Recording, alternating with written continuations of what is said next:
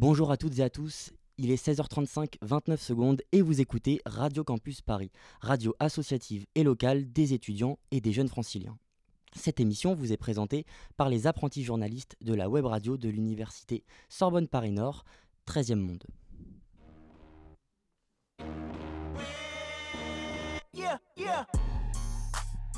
Les combats d'une génération présentés par Dia et Thomas sur Radio Campus.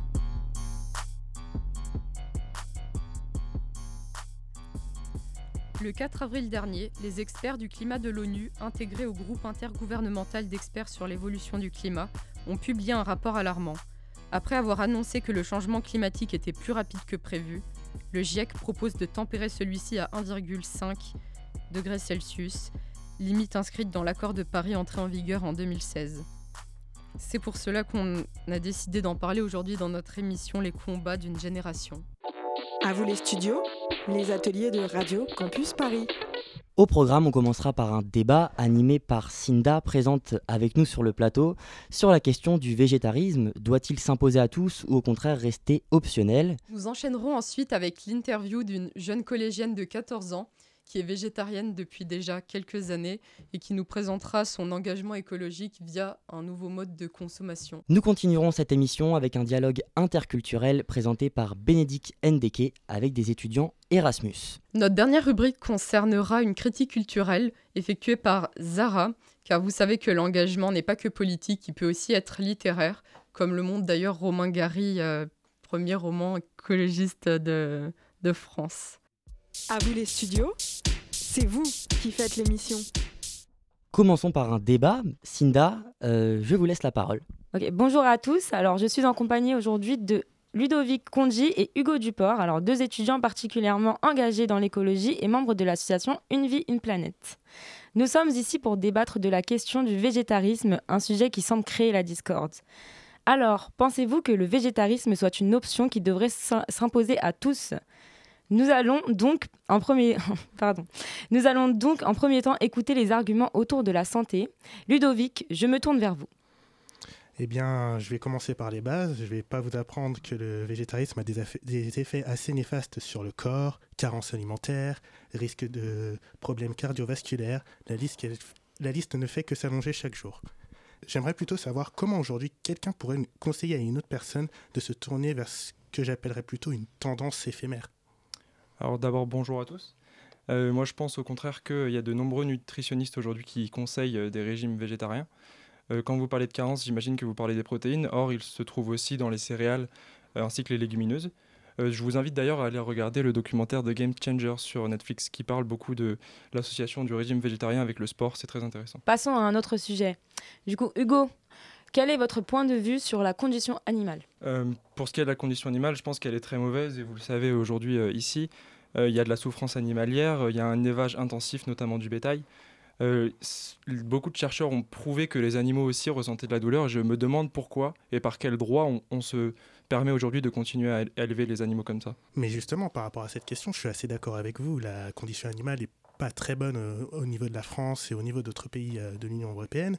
Mais justement, il y a justement des, des centres animaliers, qui, des centres qui s'occupent, des centres qui s'occupent des animaux et qui euh, peuvent nous fournir justement de la viande qui soit de bonne qualité, qui soit, par exemple, je peux parler des œufs qui sont élevés en plein air, qui soient vraiment convenables en tout cas au niveau de, des normes euh, d'élevage. Sur l'aspect écologique, j'aimerais beaucoup entendre vos arguments, Ludovic. Bah justement, sur l'aspect écologique, j'aimerais bien j'aimerais interpeller Monsieur Duport par rapport euh, aux pesticides, justement, puisque vous, depuis tout à l'heure, vous nous vous nous conseillez d'être euh, écologique, de euh, vouloir, euh, de vouloir être végétarien, mais au niveau des prix, justement, et au niveau des, au niveau du, des pesticides, c'est assez compliqué d'avoir une nourriture de bonne qualité de nos jours et de, de, tenir un régime végétarien sur la longue durée. Alors sur la question de, des pesticides, je pense que c'est le seul point sur lequel nous sommes d'accord. Je pense qu'il faut qu'on réduise les pesticides et je pense qu'il y a aujourd'hui de l'agriculture biologique notamment qui permet cette réduction de, des pesticides. Euh, en revanche, euh, je pense que ce qui est sûr, c'est que l'élevage bovin euh, représente, elle, de grandes émissions de gaz à effet de serre et je pense que c'est une question qui est encore plus large que celle des pesticides. Aujourd'hui, près de 5,4% des émissions de CO2 en France sont dues à l'élevage bovin, ce qui représente environ 25 millions de tonnes, ce qui me paraît absolument énorme. Et je pose quand même cette question-là, est-ce qu'on ne privilégierait pas manger bien sans pesticides et on n'enlèverait pas l'élevage bovin qui consomme beaucoup trop d'émissions de, de gaz à effet de serre? Eh bien, super, merci à vous les garçons. Alors le végétarisme est, donc, le végétarisme est donc un sujet qui fera toujours débat et même entre deux bénévoles d'une même association. Merci. Je vous remercie d'avoir été à notre micro cet après-midi.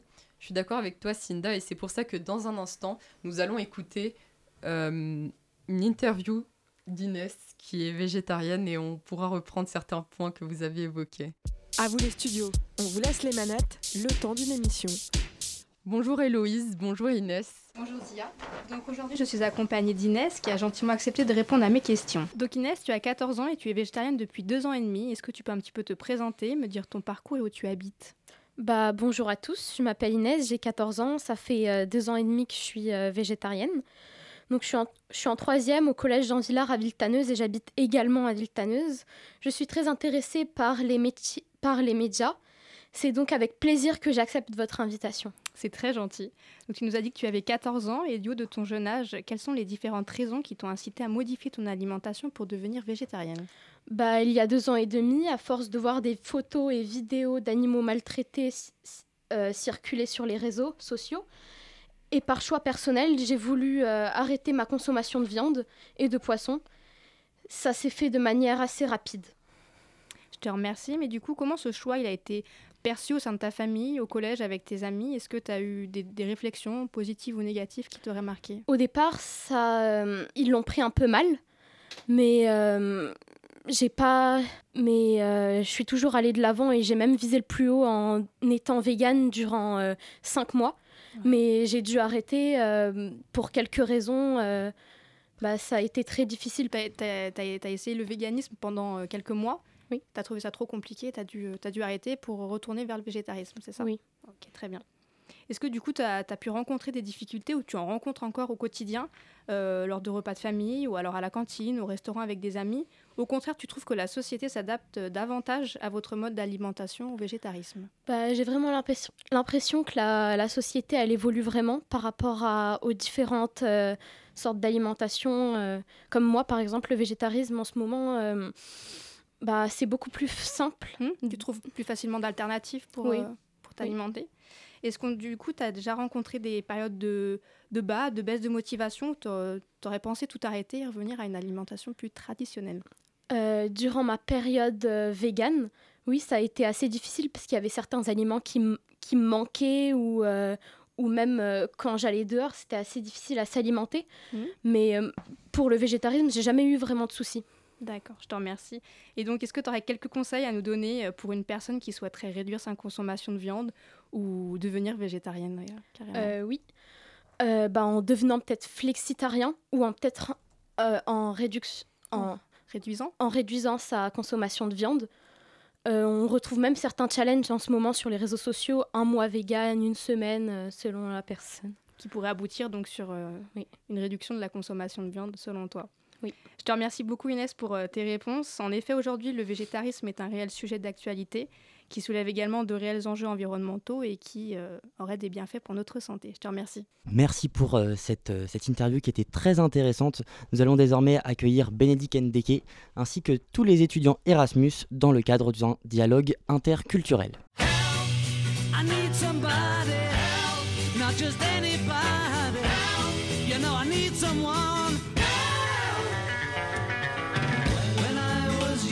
So much younger than today. I never, need I never needed anybody's help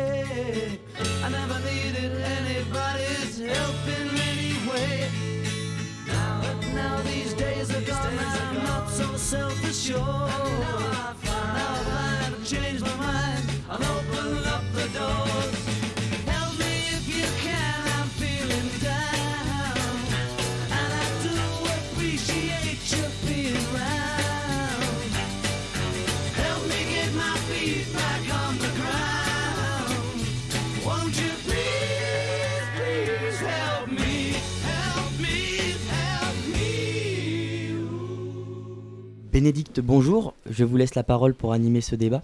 Bonjour, je m'appelle Bénédicte Ndeke. Aujourd'hui, nous sommes en immersion dans la vie des étudiants internationaux. Je suis en compagnie de Sofia, 21 ans, et Adrien, 25 ans, qui viennent de l'Italie, Smila, 25 ans, qui vient du Danemark, et Paola, 22 ans, du Venezuela. Comme chaque année, l'Université Sorbonne Paris-Nord accueille de nouveaux étudiants internationaux à qui elle offre la possibilité d'acquérir des connaissances de la langue et de la culture française. Bonjour Smila. J'aimerais savoir quelles ont été tes premières impressions en arrivant à Paris. Bonjour à tous.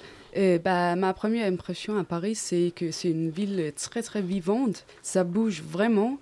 Euh, J'ai été surpris par euh, la, ville, la vie culturelle. Il y a des queues devant tous les théâtres, les cinémas, toutes les soirées.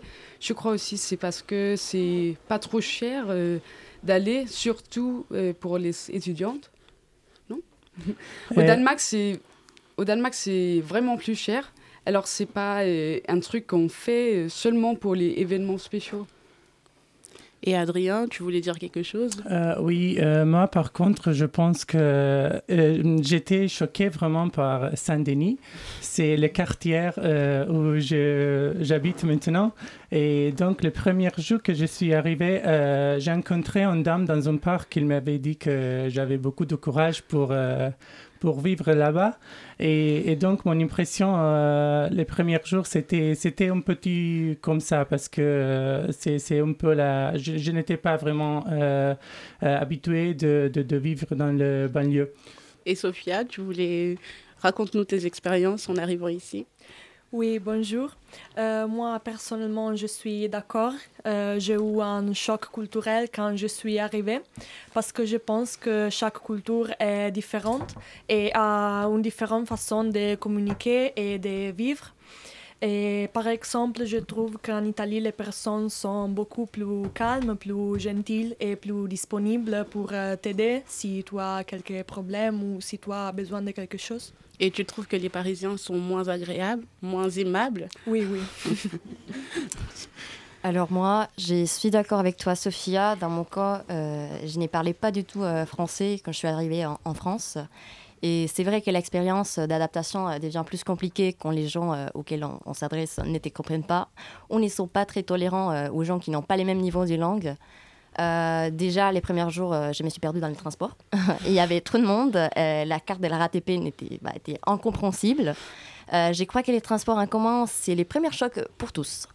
Et ça tombe bien que tu parles des transports en commun parce que moi aussi, il y a six mois de cela, j'ai fait un échange Erasmus à Madrid et la chose qui m'a impressionnée de manière positive, c'était les transports en commun.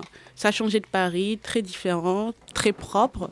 Et du coup, j'aimerais avoir vos avis là-dessus. Que pensez-vous des transports en commun à Paris? Alors, euh, Smila. Oui, bah, euh, mon euh, impression, c'est qu'il y a trop de voitures, en fait. Euh, le trafic est très, très bruyant. Au Danemark, à Copenhague en tout cas, on prend surtout le vélo et où on marche. Je pense aussi euh, que c'est parce qu'à Copenhague, euh, Copenhague est fait pour les vélos. Et bah, je prends toujours mon vélo à Paris, mais même si le trafic là, c'est fou. Hein. Et Sophia, tu nous as dit que tu avais le permis, alors tu prends ta voiture ici à Paris aussi ou... Non, j'utilise les, transports. Euh, et je pense que les, transports publics, euh, ils sont très bien fonctionnants. Et il y a beaucoup de, possibilités toujours pour euh, se déplacer. Mais il y a aussi la, possibilité d'utiliser les, les services de vélo si tu veux être euh, un peu plus écologiste. Exactement, moi je pense aussi que les transports fonctionnent beaucoup et par exemple, même s'il y a de grèves, parfois tu peux toujours arriver à te déplacer euh, par euh, tram, euh, métro, bus. Il y a quelque chose toujours qui qui peut, disons, euh, t'aider te déplacer. Donc, je suis vraiment très, très content pour, pour voir qu'il y a quelque chose qui fonctionne beaucoup mieux de la bureaucratie ici en France. Alors, ça se voit que vous aimez bien les transports en commun ici. Du coup, j'aimerais savoir qu'est-ce que vous avez le plus aimé et le moins aimé ici. Alors, euh, moi, les choses que j'aime les plus, c'est la gastronomie française. et et c'est bah, aussi cette euh, culture euh, très active au marché ou faire du vélo. Mais il y a aussi un côté, euh, je trouve que les Français, ils trouvent les moments du repas presque sacrés. Ça, je trouve très. bah, Enfin, c'était très joli. Au début, j'appréciais pas vraiment. Mais là, bon, j'ai compris, c'est quand même très étonnant de, de le voir. Mais oui. Et bah, voilà, c'est qui j'apprécie pas du tout, c'est le rat. Et toi, Adrien? Moi, par exemple, j'aime beaucoup la culture et le pain au chocolat, même si je ne le mange pas vraiment très souvent parce que j'aime euh, euh, faire de la gymnastique, mais c'est c'est très bon. Et euh, par rapport à des choses que j'aime pas vraiment beaucoup, euh, peut-être euh, une chose un peu sympa, c'est l'odeur de la gare de Saint-Denis- de, de Saint-Lazare. C'est un petit comme ça. Et Sophia, qu'est-ce que t'en penses? Moi, les choses que j'aime beaucoup sont les services de, de l'université, parce qu'ici, on peut trouver la, la cantine, euh, les services du sport et beaucoup d'autres choses que je n'ai pas euh, en Italie. Et les choses que je n'aime pas beaucoup est le climat, parce que est très mauvais et il change beaucoup. Alors, Smila? Et pour moi, euh, j'aime- j'adore euh, tous les restos. Euh, Il y, a- il y en a plein à Paris. Euh, et je déteste, en fait, je dé- déteste la bruit. Il y en a des gens partout, il y en a du bruit tout le temps. Merci de nous avoir partagé vos expériences. Merci beaucoup Bénédicte et à ses invités très honnêtes pour ce riche échange de points de vue. Ça représente bien l'esprit de notre université parce que notre campus est très ouvert au monde, donc je vous remercie encore pour ça. À vous les studios, on vous laisse les manettes, le temps d'une émission. Et bien maintenant, c'est l'heure de la chronique de Zara, qui sera une critique du film Douce France, qui a d'ailleurs été proposé lors du Campus Ciné Festival sur le campus de Bobigny.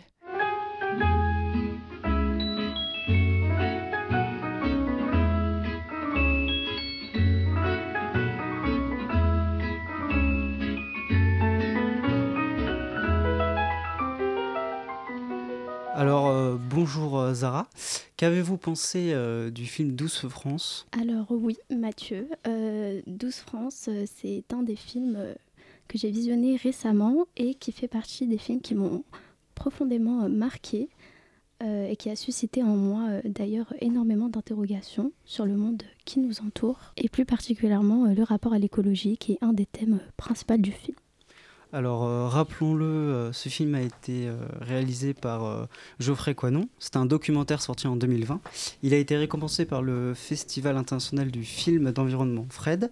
Pouvez-vous en résumer quelques mots? Alors oui, pour en revenir, je tiens du coup à, souligner que 12 France a été également fait l'objet d'une programmation au sein de de Bobigny. Et comme vous le disiez, c'est un documentaire qui donc suit des élèves de première du lycée dans le 93 qui enquêtent sur euh, un projet de construction euh, du complexe commercial Europa City dans le triangle de Gonesse, euh, projet abandonné depuis. Les élèves rencontrent ainsi des spécialistes du terrain, des agriculteurs et de ce fait des locaux afin de connaître leurs perspectives d'avenir sur ce projet. Toutes ces réflexions ont fait évoluer leur point de vue. On a deux mondes qui se confrontent, avec d'un côté les jeunes qui sont confrontés à la vie en banlieue et de l'autre euh, le monde agricole. Dans ce contexte-là, euh, quel est le problème que traite le film et euh, que concerne, euh, qui, con- qui est concerné par ce problème? Alors, il est clair que 12 France ici s'attaque à un problème récurrent, donc en l'occurrence l'intérêt des jeunes pour les questions écologiques, puisqu'en effet on a une jeunesse qui au début était totalement désintéressée par l'écologie et la consommation de manière euh, générale. Euh, Du coup, vous parlez de la jeunesse. Euh, à quel âge pensez-vous que l'on commence à s'intéresser aux enjeux écologiques? Je pense que c'est environ l'âge de 16 ans qu'on commence à être sensibilisé à, à ces enjeux. Et les élèves sont donc ici, à travers ce film, poussés par leurs professeurs à aller sur le terrain pour demander leurs avis et notamment aller à la rencontre d'autres jeunes de quartier. Car ce centre commercial pourrait euh, avoir en effet euh, un impact sur leur avenir. L'un des élèves, euh, du coup, a souligné lors du film qu'il estime que les démarches sont faites dans leur dos sur leur propre territoire sans pour autant se questionner sur cela. Le film a été tourné dans le Val d'Oise, dans le 93 également.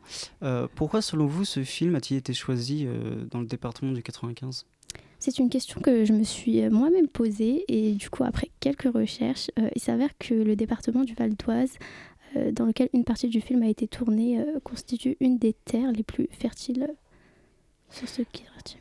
Alors, pour terminer, avez-vous remarqué une évolution dans le film? Alors oui, puisque au début on a des élèves qui au départ étaient éblouis par le projet et qui ensuite prennent conscience de défendre un territoire et euh, les acteurs qui l'exploitent. Euh, au début, on a une surconsommation exploitée par les élèves. Ils veulent acheter un tas d'éléments à travers les centres commerciaux. Et à la fin, on a donc euh, un changement dans leur mode de consommation, leur comportement. On voit qu'ils vont vers des friperies pour euh, faire leurs achats, des associations à distribution alimentaire, qui en effet est aussi une pratique écologique qu'on retrouve à travers ce film. Merci pour cette découverte cinématographique, Zara. C'est vraiment important de s'intéresser à l'engagement écologique via d'autres formes que la politique. C'est d'ailleurs ce que nous faisons avec 13e Monde ce semestre. Euh, je vais également vous proposer un livre dans la continuité de ce que tu dis, parce que l'art est quand même une forme très importante pour moi. C'est même euh, d'ailleurs une forme d'engagement politique, ça reste que mon avis. Mais je vous recommande À nous la Terre, les écrivains s'engagent pour demain, qui est un recueil euh, où plein d'écrivains donnent leur, euh, leur engagement finalement. Euh, vous pouvez retrouver euh, ce livre aux éditions Gallimard, plus précisément Folio, et tous les bénéfices seront reversés à la WWF. Avant de finir, il est important de euh, vous indiquer que nous sommes présents sur les réseaux sociaux, Twitter, Instagram ainsi que Facebook, 13e monde. Notre émission touche désormais, désormais à sa fin. L'occasion de remercier toute l'équipe qui est venue participer ici sur le plateau de Radio Campus, mais aussi à tous ceux qui ont contribué en coulisses, la régie, l'habillage, ainsi qu'à notre enseignante Judith Meyer pour cette belle opportunité.